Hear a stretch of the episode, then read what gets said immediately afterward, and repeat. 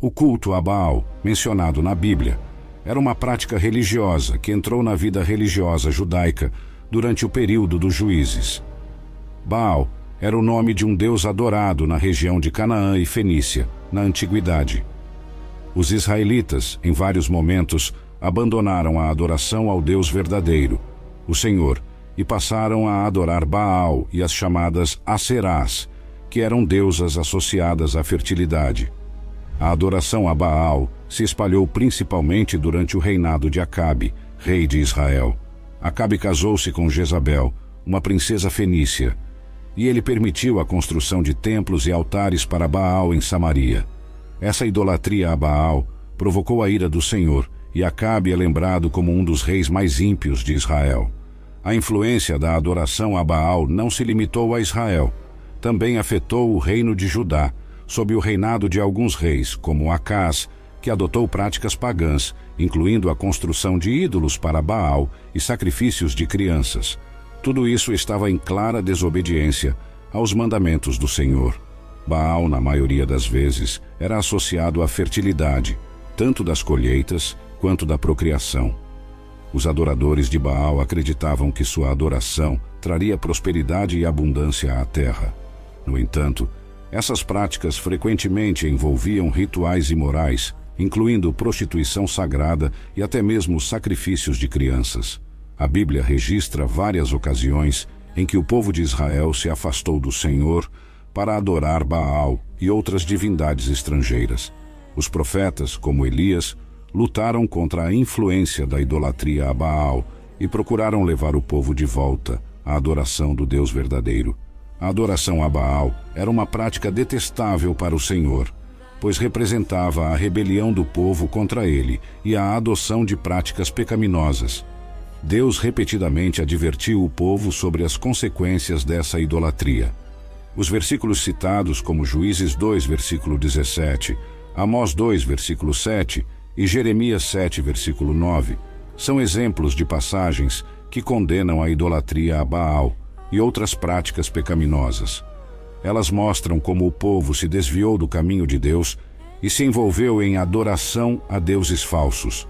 A adoração a Baal é um lembrete importante na Bíblia sobre a importância da lealdade a Deus e a rejeição de qualquer forma de idolatria. É um aviso contra a busca de prosperidade e fertilidade por meios pecaminosos, em vez de confiar em Deus e obedecer aos seus mandamentos. A adoração a Baal e outros deuses pagãos era uma ameaça constante à adoração do Deus verdadeiro na antiga Israel. Baal era considerado uma divindade poderosa, associada a várias esferas da vida, incluindo a fertilidade da terra e a produção de colheitas, bem como a fertilidade humana. Sua adoração muitas vezes envolvia práticas imorais, incluindo prostituição sagrada e até mesmo sacrifícios humanos, como o sacrifício de crianças. A idolatria a Baal se espalhou durante o reinado de Acabe, um rei de Israel. Ele casou-se com Jezabel, uma princesa fenícia, que promoveu a adoração a Baal em Israel. A construção de templos e altares para Baal e a introdução de práticas pagãs desencadearam a ira do Senhor. Eliseu, um dos profetas de Deus, enfrentou a influência de Baal e provou que Deus, e não Baal, controlava a chuva durante um período de seca. Isso demonstrou a supremacia de Yahweh sobre Baal. A história de Elias e a rivalidade com os profetas de Baal, em 1 Reis 18, é um exemplo notável de como Deus mostrou sua superioridade sobre Baal. Os profetas de Baal oraram em vão para que Baal enviasse fogo do céu para consumir seu sacrifício, enquanto Elias, em nome do Senhor, orou e o fogo divino consumiu seu sacrifício, demonstrando o poder de Deus. A adoração a Baal era uma forma de apostasia e rebelião contra Deus, e muitas vezes os israelitas intercalavam a adoração a Baal com a adoração a Deus. Isso levou a conflitos e desobediência aos mandamentos do Senhor. A idolatria a Baal era caracterizada por rituais sensuais, culto a deuses da fertilidade e atos imorais, que eram contrários aos ensinamentos de Deus. Os profetas, como Elias e Eliseu, enfrentaram essa influência e buscaram restaurar a adoração exclusiva a Deus. Em última análise, a idolatria a Baal e a influência de cultos pagãos foram responsáveis por grande parte da apostasia e decadência espiritual em Israel. A Bíblia condena repetidamente essas práticas e adverte contra a idolatria e a desobediência ao Deus verdadeiro. Portanto, a história de Baal na Bíblia é um lembrete das tentações da idolatria e da importância da obediência a Deus, que é soberano e verdadeiro.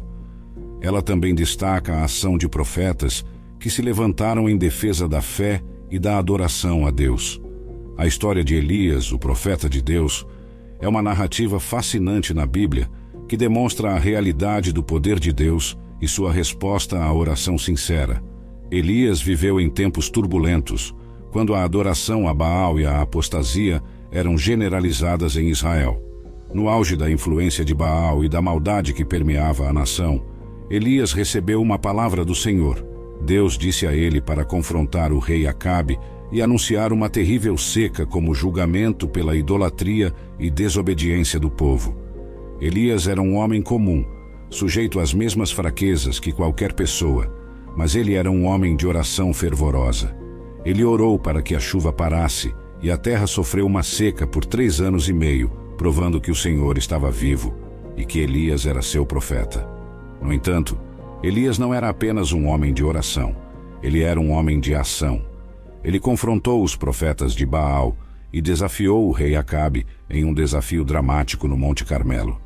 Com coragem e fé, Elias chamou fogo do céu que consumiu o sacrifício no altar, demonstrando que o Deus de Israel era o Deus vivo e verdadeiro. Embora Elias tenha enfrentado oposição e perseguição, ele permaneceu firme em sua fé e na convicção de que Deus estava com ele. A história de Elias nos lembra da importância da oração fervorosa, da obediência a Deus e do testemunho corajoso de nossa fé, independentemente das circunstâncias. Além disso, a história de Elias destaca como Deus está disposto a demonstrar seu poder e responder às orações de seu povo quando eles buscam sinceramente sua face. A vida de Elias é um testemunho da realidade do Deus vivo e um exemplo inspirador de como a fé e a obediência podem superar a idolatria e a adversidade. Através de Elias, Deus mostrou que ele está vivo e que seus profetas são instrumentos de sua vontade. Que a história de Elias nos encoraje a buscar a Deus com sinceridade, orar com fervor e permanecer fiéis, independentemente das circunstâncias. 1 Reis 18, versículo 1 a 40. Se desejar, você pode explorar mais profundamente a história de Elias e sua jornada espiritual, lendo os capítulos correspondentes na Bíblia. A história do Monte Carmelo é um dos eventos mais emocionantes e dramáticos da Bíblia, demonstrando o poder de Deus e a coragem de Elias, o profeta escolhido por Deus para confrontar a adoração a Baal em Israel. O palco estava montado no Monte Carmelo, com 850 profetas de Baal e 400 profetas de Aserá, todos a serviço da rainha Jezabel e do rei Acabe. O povo de Israel estava dividido entre adorar o Senhor Deus e Baal, e Elias desafiou a nação a tomar uma decisão. Com uma pergunta incisiva, ele questionou: Até quando vocês vão hesitar entre dois pensamentos? Se o Senhor é Deus, sigam-no, mas se Baal é Deus, sigam-no. 1 Reis 18, versículo 21. Diante de uma multidão silenciosa, Elias propôs um teste. Cada lado deveria preparar um sacrifício no Monte Carmelo, mas ninguém deveria acender o fogo. Eles clamariam a seus deuses, e o Deus que respondesse com fogo do céu seria reconhecido como o Deus verdadeiro. Os profetas de Baal passaram horas em fervorosa adoração, gritando, dançando e até se ferindo para obter uma resposta de seu Deus. Mas nada aconteceu. Elias, sarcástico, sugeriu que Baal talvez estivesse ocupado ou dormindo. Em contraste, Elias preparou o altar do Senhor, pediu que ele fosse inundado com água três vezes e orou humildemente ao Deus de Abraão, Isaque e Israel. Em resposta à oração de Elias, o fogo do Senhor desceu dos céus e consumiu o sacrifício, a lenha, as pedras do altar e até a água que encheu a vala em volta do altar. foi um milagre impressionante que provou a soberania do Senhor Deus. O povo de Israel, que havia testemunhado o poder de Deus, imediatamente proclamou: O Senhor é Deus, o Senhor é Deus. 1 Reis 18, versículo 39. A idolatria e os profetas de Baal foram derrotados e Elias ordenou que eles fossem apreendidos e executados. O episódio no Monte Carmelo é um testemunho da fidelidade de Deus e de como ele responde à fé e à oração fervorosa. Elias demonstrou coragem e confiança inabaláveis em Deus, mesmo diante de grande adversidade. Essa história nos lembra que, quando buscamos a Deus com sinceridade e fé, Ele revela seu poder de maneira extraordinária. Que a história do Monte Carmelo inspire a todos nós a permanecer fiéis ao Senhor, a não hesitar entre dois pensamentos e a confiar que Deus é vivo e soberano em todas as circunstâncias. Que nossa fé seja fortalecida, assim como a fé de Elias, enquanto buscamos servir ao Deus verdadeiro e vivo, o Senhor de toda a criação. 1 Reis 18, versículo 20 a 40. Se você quiser mergulhar mais profundamente nessa história emocionante, pode ler o relato completo em 1 Reis 18 na Bíblia. A Bíblia é repleta de histórias fascinantes e lições profundas. E a história do confronto no Monte Carmelo é um exemplo incrível de como Deus demonstrou seu poder e soberania. Este relato nos mostra que Deus está vivo e ativo e que ele responde à fé e à oração fervorosa.